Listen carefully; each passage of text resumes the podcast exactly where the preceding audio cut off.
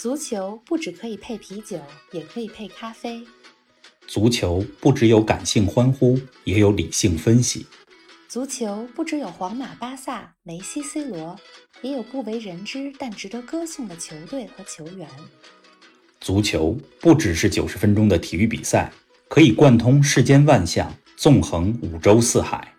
足球小世界，世界大球场，一杯咖啡的时间，陪你聊足球，但不止于足球。听众朋友们，大家好，欢迎来到足球咖啡馆。冯老师你好，林子好，听众朋友们大家好。这一会儿都入秋了啊，咱们足球咖啡馆是今年夏天开播的，没错到现在三个多月的时间了。我记得夏天录节目的时候还穿着短袖短裤，喝着冰咖啡录呢。结果这秋天来了，咖啡也换成热咖啡了。可不是嘛，一晃都一个季度了，特别感谢新老听众朋友们的支持。嗯，希望我们能够持续用优质的内容呢来回馈大家的厚爱。哎，方老师，今天咱们给大家我看是说一个新的主题啊，嗯关于战士与足球这个话题，我自己还挺好奇的。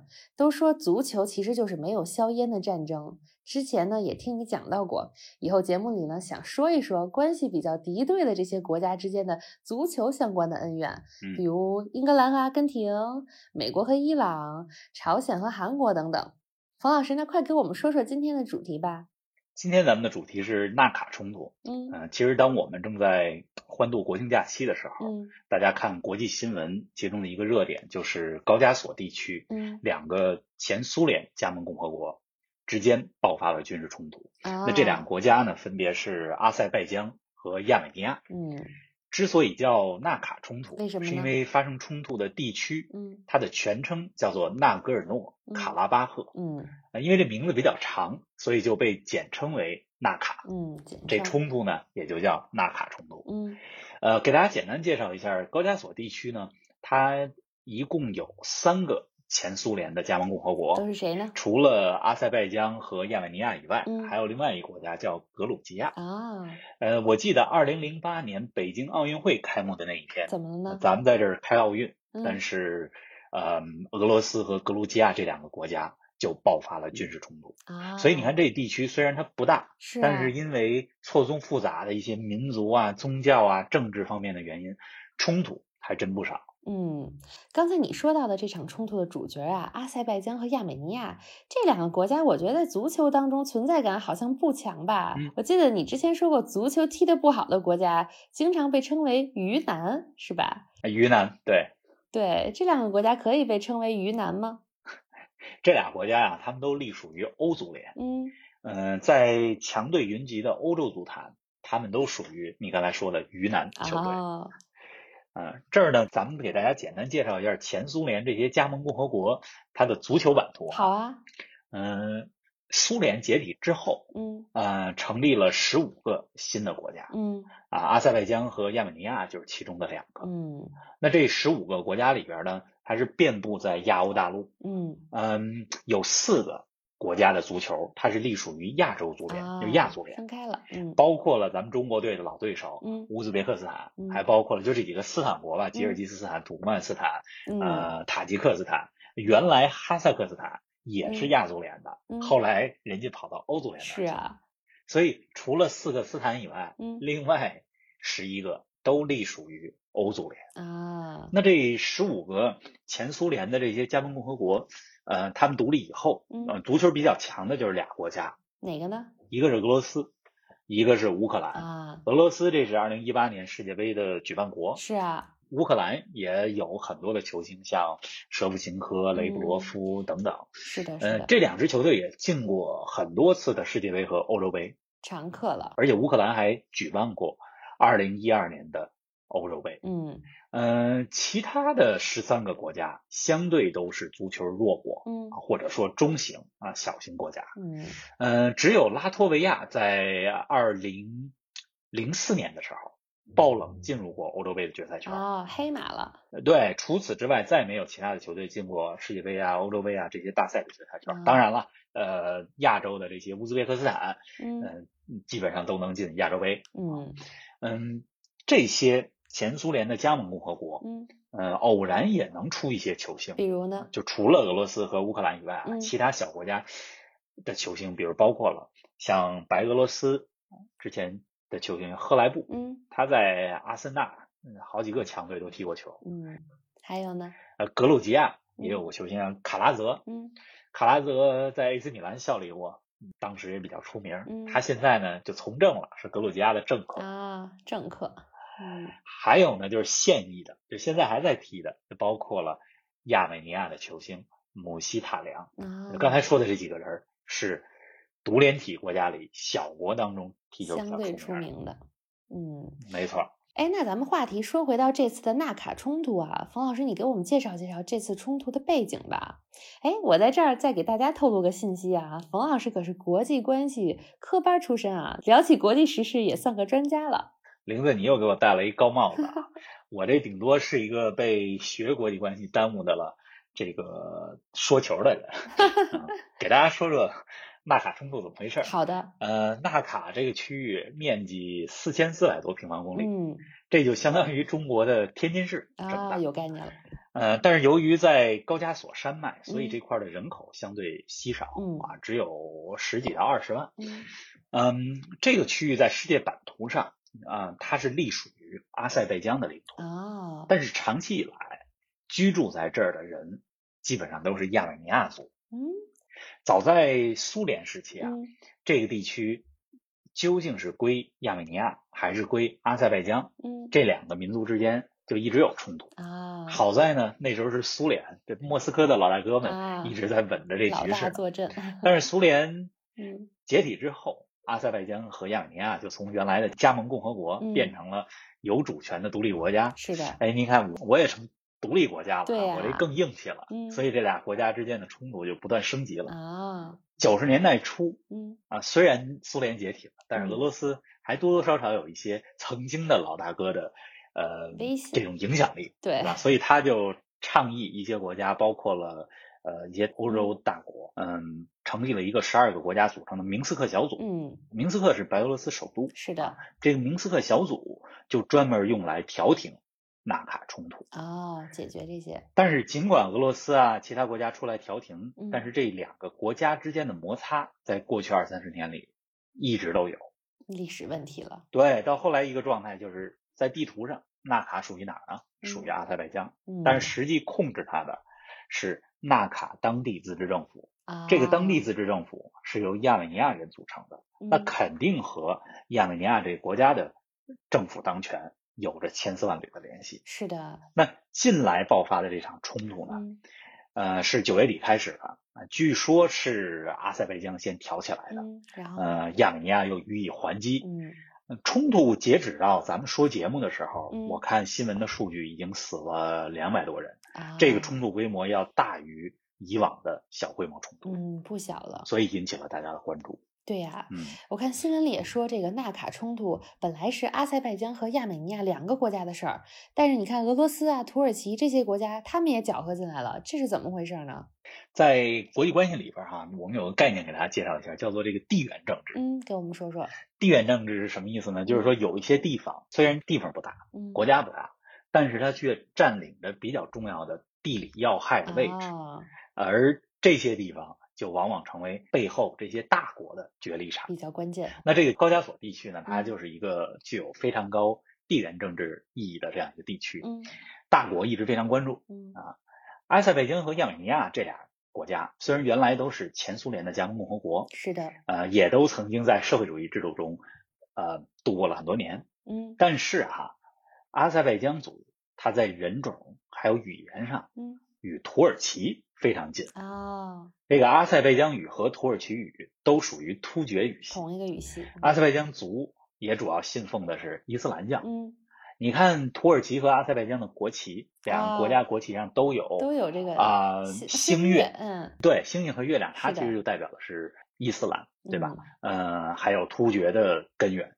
嗯？嗯，而亚美尼亚呢，是一个信奉基督教为主的国家。啊，另外，土耳其在历史上还曾经对亚美尼亚族有着种族屠杀的恶行，嗯，因此，这个现代社会当中的关系，土耳其和亚美尼亚也很差，一直是死敌，势不两立可以。理解。对，嗯所以土耳其在纳卡冲突上是无条件支持跟他在一定程度上是同根同源的阿塞拜疆了肯。定的，呃那俄罗斯呢？俄罗斯长期以来是亚美尼亚的靠山，嗯但是俄罗斯也非常聪明，或者说非常狡猾。怎么呢？呃，他和亚美尼亚和阿塞拜疆这俩国家关系都不错，啊，虽然更支持亚美尼亚在这纳卡隆中冲突上的立场，嗯，但是呢，他也不完全和阿塞拜疆给搞僵。聪明，别忘了，俄罗斯在高加索这地区，他也不能再树敌了，因为他和格鲁吉亚的那些事儿还没完事儿呢。嗯，确实是，原来是这么回事儿啊！看来无论是像叙利亚冲突啊，还是这个纳卡冲突，其实背后都有这个大国的影响和介入。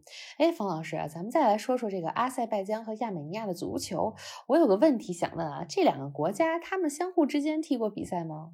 你还甭说，从两个国家九十年代初独立到现在，嗯这俩国家的就一线国家队之间，嗯还真没有过直接的对话、啊，直接的比赛还没交。手过。嗯，这二零零八年欧洲杯预选赛，本来这俩队被分到了同一个小组，嗯，然后呢？但是这俩队都不愿意和对方踢。啊，这个 阿塞拜疆不愿意让亚美尼亚人到自己的领土上踢比赛，啊然后欧足联说：“那咱改到中立场地吧。”嗯，结果这中立场地俩队也不愿意踢那，怎么办？结果这两队之间的两场比赛就取消了。啊还可以取消呢。反正这俩队都是鱼腩球队嘛，嗯他们之间呃不管比赛结果怎么样，估计这俩队也很难进入到小组前两名、前三名去直接出线或者附嗯加赛，所以呃影响也不大。对，呃，在这之前，嗯在这次抽签被抽到一块儿，但是最后没踢之前，嗯呃，两个国家的俱乐部队也曾经在欧洲的一些比赛当中啊，相遇。嗯啊，本来是要在中立场地，就俄罗斯的莫斯科的卢日尼基球场上踢球，但是这俩俱乐部也不踢。还是不愿意。后来俄罗斯出来说说，这足球应该是与政治剥离开来的，嗯啊足球应该是把人们连接在一块儿，嗯，而不是分隔彼此的运动。是的，但是这俩国家就不踢。可能恩怨太深。呃，对，虽虽然这俩国家的一线队之间没有比赛但是在二零零六年，这俩国家的 U 十九青年队，就嗯十九岁以下的国家队，嗯还真的在中立场地，在塞浦路斯踢过一场比啊，赛。还是踢成。但是那场比赛呢，嗯对也很不愉快，因为当时虽然这场比赛是在塞浦路斯，嗯，但是在塞浦路斯的就是亚美尼亚的移民，还有亚美尼亚的支持者，怎么呢？用各种方式来骚扰、围攻阿塞拜疆的年轻队员。啊，我听说后来是警察出来维持了半个小时的秩序，这比赛才能顺利进行。哎，要踢一场太难了。所以有了上面这些事儿以后，欧足联干脆好像在二零零七还是零八年的时候就定了一个规避原则，嗯，什么意思？就是抽签儿，对吧？这俩队不能抽一块儿。专门给他们。嗯、这种规避原则这几年来在其他国家之间也有，比如俄罗斯和乌克兰，嗯，自从呃前几年闹出来克里米亚冲突之后，这俄罗斯和乌克兰现在关系也很僵，也不能凑一块儿。是啊，所以说其实你看这个公平公正的这个足球比赛和足联的这些安排，有时候也是真的要为政治啊、国家之间的关系让位。必须得考虑。对，嗯，对啊，哎，那是不是可以理解为这两个国家之间不仅没有外交关系，连足球关系也没有？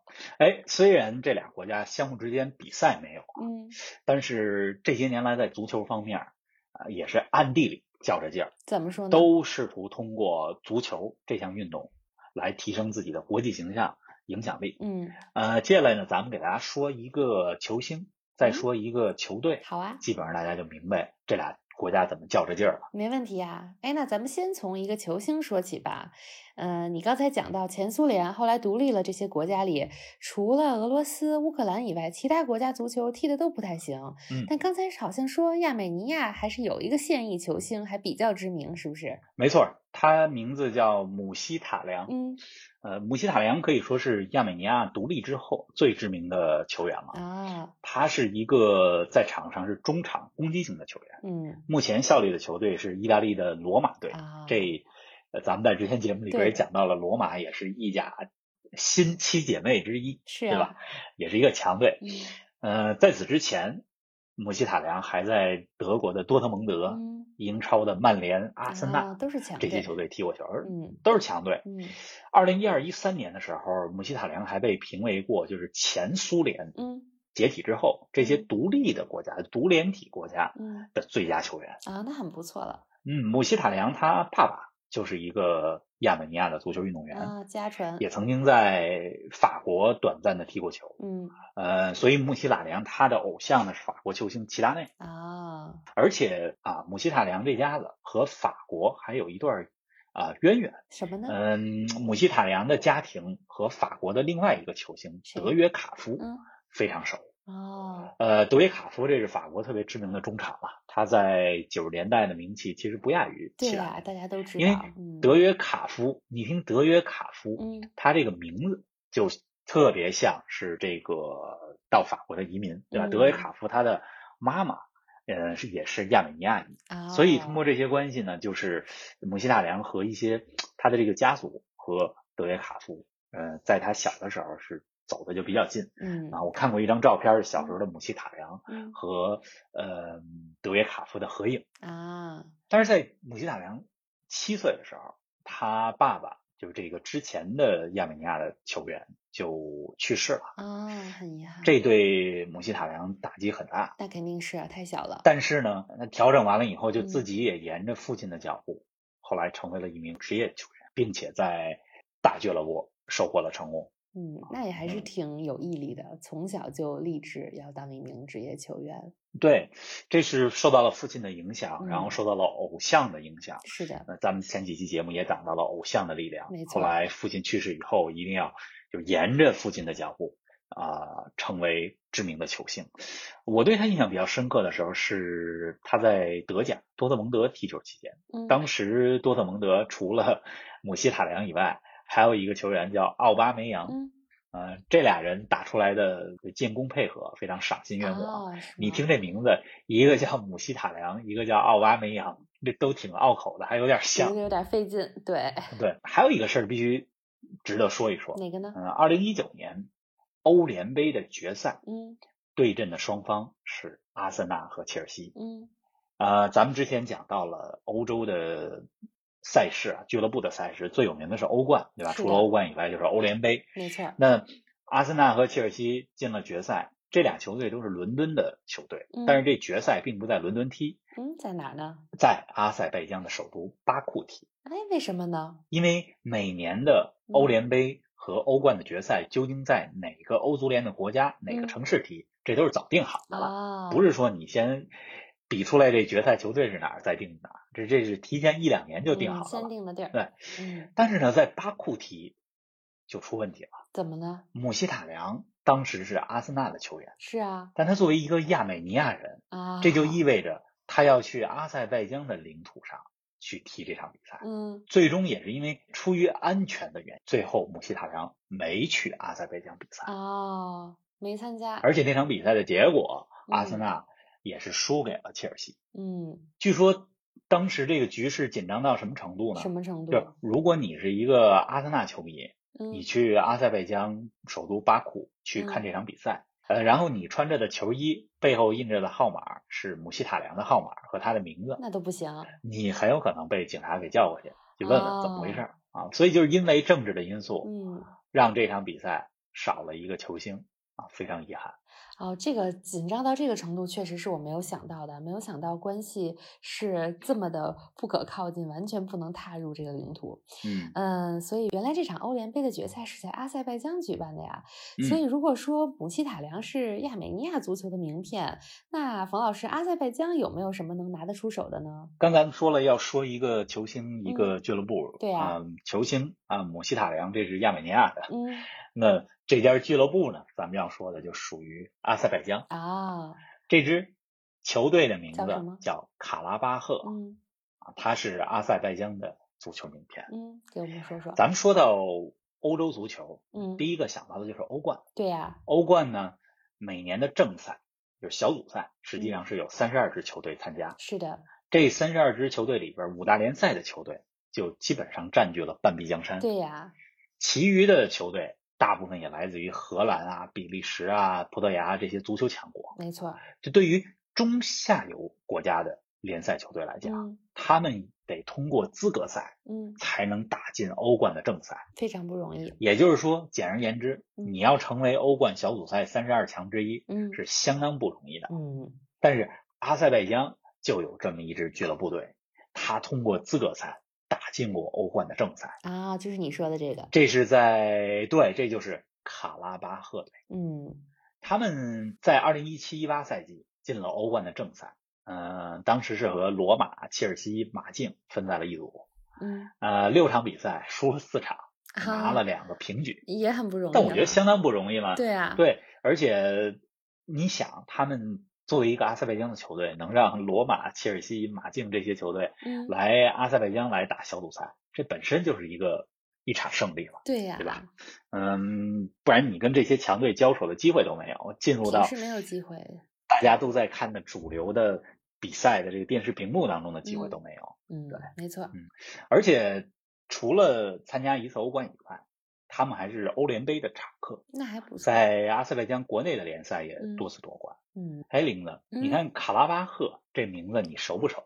哎，很熟悉啊，刚才你前面说到纳卡，纳卡的全称是什么来着？纳卡全称是纳戈尔诺卡拉巴赫，对，所以这个就是这儿。纳卡的卡就是卡拉巴赫，就是这个俱乐部的名字。嗯，原来是这样命名的。也就是说，这支球队，嗯，它就来自于纳卡地区，嗯，只不过因为战乱，他们在一九九三年以后就没有在自己的土地上纳卡打过比赛了。啊，之后的主场比赛都是在阿塞拜疆的首都巴库。嗯。嗯，除了卡拉巴赫以外，其实世界上还有一些球队，就是也是因为战争的原因，不能在自己的国土，在自己本来来自的那个地区、自己的土地上比赛。你比如说像呃国家队当中的叙利亚队，对吧？这是常年在叙利亚以外打比赛。伊拉克也是这样。嗯，俱乐部队像乌克兰的顿涅茨克矿工嗯等等。呃，将来咱们可以专门说一期来说说这个流浪的球队们。没错，没问题。嗯，可以说卡拉巴赫。虽然球队名称啊是一个地区，但是它代表的却是阿塞拜疆这整个国家，是这个国家的一张名片了。哎呀，合着这两个国家在背后足球界上也是较着劲儿呢啊！一个主打了一个球星，另外是主打了一个明星的球队。是啊，而且阿塞拜疆除了有卡拉巴赫这球队以外，嗯，这十几年来一直也通过体育来提升自己的国家形象。比如呢？呃，比如啊。二零一九年欧联杯决赛，刚才咱们说到了，嗯，是在阿塞拜疆的首都巴库举办的，啊，不是说你想举办就能举办，你得申办跟欧足联。对，再比如，阿塞拜疆的巴库还申办了两次奥运会啊，还能申办奥运，虽然都早早出局，嗯，但是你申办这件事本身，甭管你成不成功，申办了它就是一个形象工程，是的，是的，对吧？嗯。再比如，阿塞拜疆还举办过二零一五年的欧洲运动会，就跟亚运会似的，欧洲也有欧运会，也算比较重要的赛事啊。F 一方程式赛车，嗯啊，呃，以及本来二零二零年夏天，咱们之前讲到了要办欧洲杯，是的，呃，二零二零年的欧洲杯推迟到二零二一年的夏天举办了。那么这届欧洲杯，其中一部分比赛也会在巴库来举办。哦，那还是承办了一些比较重要的赛事。对，同时，如果你仔细看马竞大概五年前他的球衣的话，嗯，你会发现马德里竞技的胸前广告，嗯，一度也是阿塞拜疆的宣传。怎么写？上面写的是就是阿塞拜疆 Land of Fire，嗯，就是阿塞拜疆被火守护的国度，写着这句话，也是个宣传啊。听起来其实火药味有点浓啊。对，呃，对，阿塞拜疆政府啊，在零八年的时候，他们推出过一个呃国家工程，叫做巴库进程。嗯，这巴库进程干什么的呢？简单来讲，就是增加自己国家的文化软实力。啊，上面说的这些申办啊、举办啊大型体育比赛，都是巴库进程的一部分。啊，嗯，另外，随着这几年，像一五年以后，尤其这个啊不可再生能源啊价格一直在下跌，油价呀。呃，等等，嗯，阿塞拜疆经济它自己也得转型儿，对呀，不能光靠那些。所以这也是为什么他特别着急把自己打造成高加索这个地区的文化旅游胜地，来支持旅游业的一个原因。嗯，虽然本身这个地方有它的资源，但是有些东西不可再生的话，他们也是要转型的。没错。哎，方老师，嗯，刚才通过你讲的这些，我觉得我自己对这两个国家真的是增加了不少的了解，包括对他们的足球。咱们的节目又到尾声了。非常希望这个纳卡冲突能够早日平息，也特别希望足球有一天能够成为这两个国家关系能够变好的纽带。不过听刚才讲起来，好像现实情况确实有点复杂啊，暂时可能只是咱们比较理想化的一个期待。没错，足球包括体育都是民间外交的重要方式嘛。是啊。最经典的案例就是中美这两个大国 建交之前，乒乓外交，没错，小球转动大球，这大家都听说过。嗯，呃，但是这个纳卡冲突，它的背景原因错综复杂，是的啊，交织了民族啊、宗教啊、政治啊、军事啊各种因素。嗯，同时刚才讲到，还受到一些大国的影响，所以想彻底解决这个冲突，没这么简单。肯定是。呃，两国就算政府想要折中妥协的话。这也背负着非常高的民众的期待，也得考虑我要跟对方妥协，我们国家老百姓干不干？对呀，这两个国家都是刀枪不入啊，水火不容，对吧？两个国家的足球，刚才咱们讲到是没有交流的，是的，嗯，足球它既可以是没有硝烟的战争，其实也可以是硝烟当中建立联系的桥梁。嗯，咱们反正就是往好的方面祝福吧，嗯也希望通过这期节目，更多的人关注到。纳卡冲突，尤其是那里在战火当中流离失所的这些老百姓们。刚才咱们说了，除了一些伤亡以外，实际上还有大量的战争难民，他们正是因为那块的冲突，跑到俄罗斯，跑到周边的其他国家，不计其数。是的。另外呢，也希望大家在看球的时候啊，无论是看欧冠、欧联杯，还是明年。呃，看二零二一年举办的二零二零年的欧洲杯的时候，嗯，都关注一下巴库阿塞拜疆的这个举办足球赛事比较多的城市。也关注一下亚美尼亚和阿塞拜疆的足球。是的，希望我们都是真的往好的方面，嗯，祝福这些因为很多错综复杂的原因不能够有着很好的沟通的国家。也希望未来的情况能够得以改善。哎，我觉得这期节目真的是应了咱们之前说的话，虽然是从足球聊起，但是咱们聊的绝对不仅仅止于足球。啊，那期待着下一期冯老师，我们会给大家带来新的话题。希望大家关注我们的足球咖啡馆，也关注冯老师的公众号“冯球必看”。那冯老师，咱们下期节目不见不散，不见不散。